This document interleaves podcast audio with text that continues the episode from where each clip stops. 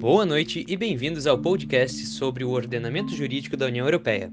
Meu nome é Rafael Reis e no episódio de hoje iremos entender melhor como funciona esse ordenamento e tratar sobre o fechamento de acordo comercial entre o Reino Unido e a União Europeia no final do ano passado. Para entender melhor as principais características do ordenamento jurídico da União Europeia e as alterações geradas por esse acordo, o episódio de hoje conta com a presença de duas doutoras em Direito Internacional Público, Júlia Demarque e Carol Piazza. Boa noite, doutora Júlia. É um prazer tê-la em nosso programa. Boa noite, Rafael. Fico muito feliz e honrada com o convite. Boa noite, doutora Carol. Também é um prazer tê-la em nosso programa. Boa noite, Rafael. Fico muito agradecida com a oportunidade de estar aqui com vocês hoje para debater um tema afinal tão importante. Muito obrigado pela disponibilidade das doutoras em esclarecer para nós um assunto tão pertinente, em desmistificar algo que para alguns é um mistério em poder esclarecer aquilo que para alguns é uma possível carreira e outros simplesmente que têm curiosidade e vão ter elas sanadas aqui. Então, primeiramente, doutora Júlia, gostaríamos de entender melhor como funciona o ordenamento jurídico europeu. Bom, primeiramente, vamos entender o que é o ordenamento jurídico em si. O ordenamento jurídico ele é definido como um sistema de normas que se relacionam de uma maneira hierarquizada, ou seja, ele é um sistema que estabelece a ordem que o direito deve seguir em relação às regras ou leis criadas.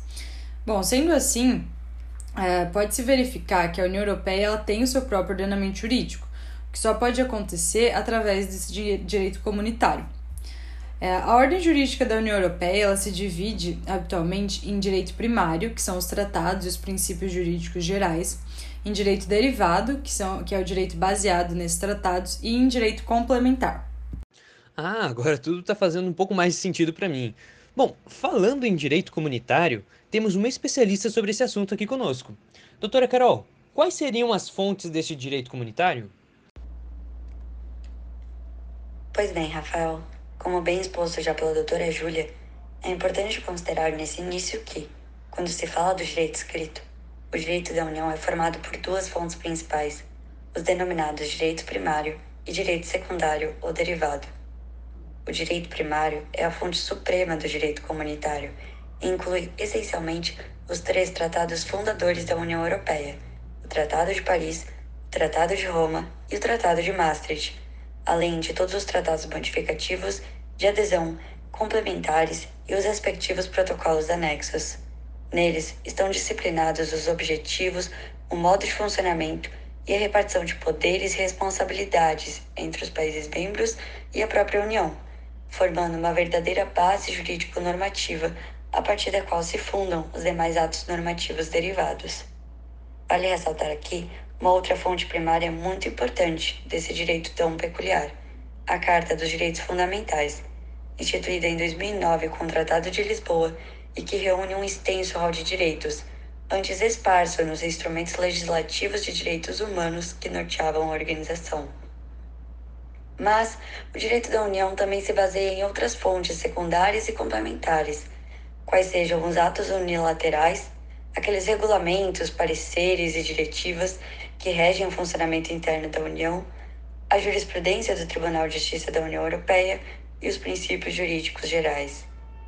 Além dessas duas, é possível apontar ainda uma terceira categoria sui generis, composta pelos acordos internacionais realizados pela União com outros países ou com organizações internacionais. De acordo com alguns pareceres do Tribunal de Luxemburgo, inclusive, esses acordos podem ter efeito direto e alcance jurídico superior ao direito derivado, que deve então cumprir com as previsões daqueles.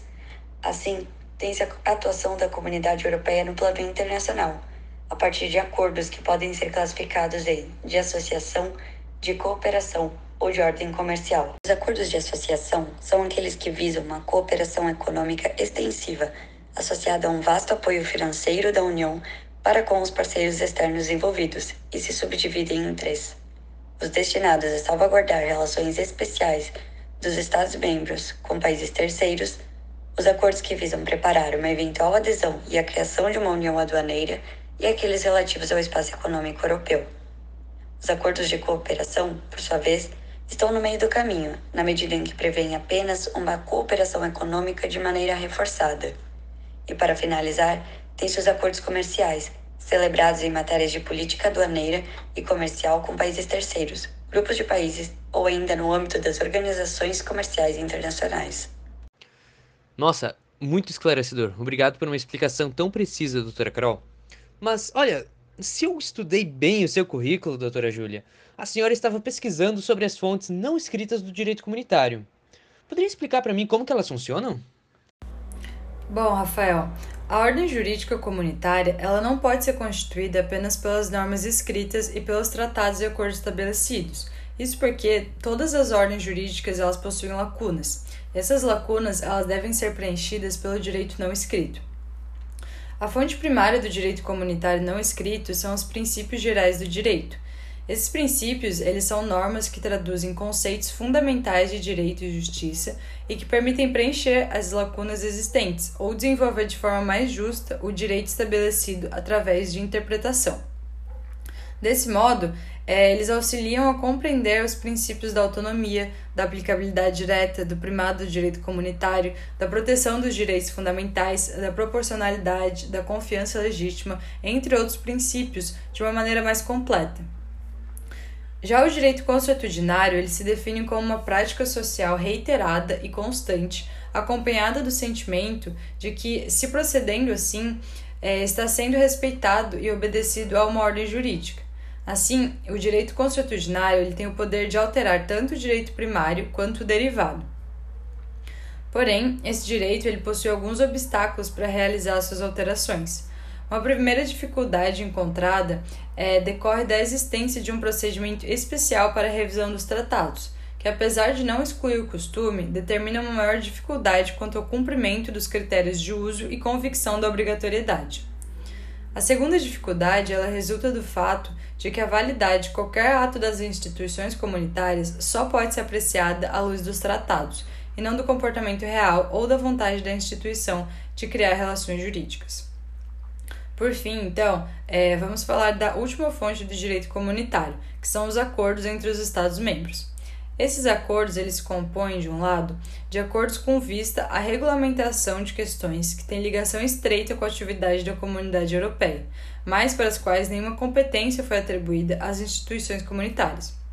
E de outro lado, esses acordos eles tratam de verdadeiros é, acordos internacionais entre Estados-membros, visando alargar então o campo de aplicação das normas nacionais e criar um direito uniformemente aplicável na comunidade. Esses acordos eles revestem a maior importância no domínio do direito privado internacional. Muito interessante. E justamente sobre esse assunto, resolvemos trazer uma notícia e um comentário sobre o tema. O nosso repórter Antônio estudou e foi atrás das mais recentes notícias do assunto. Bem, Sobre o acordo comercial fechado entre a União Europeia e o Reino Unido agora no final de 2020, Antônio, por que, que os britânicos tinham interesse em fechar o acordo? Quais seriam as consequências para as partes? Boa noite, Rafael. O acordo foi fechado às pressas principalmente pelo interesse dos britânicos, os quais querem garantir que suas prateleiras permaneçam cheias no ano de 2021. Esse temor se justifica pelo fato de que, Caso não houvesse um acordo estabelecido, a relação entre europeus e britânicos passaria a ser regida por tratados internacionais e pelas regras da OMS, ou seja, de forma mais restrita. O acordo aplica-se a todas as relações que se estabelecerem entre a União Europeia e o Reino Unido desde o primeiro dia deste ano. E quais seriam as principais alterações deste acordo? O acordo tem muitas implicações, tanto para a vida cotidiana quanto para o relacionamento futuro do Reino Unido com os outros países da Europa. Em relação ao comércio, haverá restrições adicionais, como controles de segurança e declarações aduaneiras nas fronteiras sobre os bens ou limites de quantidade que podem ser negociados entre o Reino Unido e a União Europeia. Quanto aos serviços, não haverá mais reconhecimento automático de qualificações profissionais. Assim, britânicos que quiserem atuar na Europa e vice-versa deverão obter documentos de equivalência de seus certificados profissionais. Em relação às viagens, cidadãos do Reino Unido precisarão de visto para estadias superiores a 90 dias na União Europeia. Quanto à pesca, o Reino Unido se torna um Estado costeiro independente e pode decidir sobre o acesso às suas águas e áreas de pesca, mas os barcos da União Europeia terão permissão para pescar nas águas do Reino Unido por pelo menos mais alguns anos. Os barcos da União Europeia deverão dar ao Reino Unido 25% do valor de suas capturas, mas haverá um período de transição de cinco anos e meio em que isso será implementado. Outro ponto importante é quanto à justiça. O Reino Unido não estará mais vinculado às decisões do Tribunal de Justiça Europeu. Em caso de disputas entre o país britânico e a União Europeia, aplicam-se, a partir de 2021, consultas e soluções por tribunal arbitral ad hoc. Dessa forma, as soluções de conflitos serão realizadas exclusivamente pela via arbitral. Olha, e esse é um assunto que realmente deu o que falar. Muito obrigado, Antônio, pela excelente matéria e eu gostaria de estender os agradecimentos pela disponibilidade e extremamente pertinentes explicações da doutora Carol e da doutora Júlia. É, foram realmente esclarecedoras e eu gostei muito, tenho certeza que os nossos ouvintes também vão gostar. E com isso, finalizamos esse podcast sobre o ordenamento jurídico da União Europeia. Agradecemos a atenção de todos e até a próxima.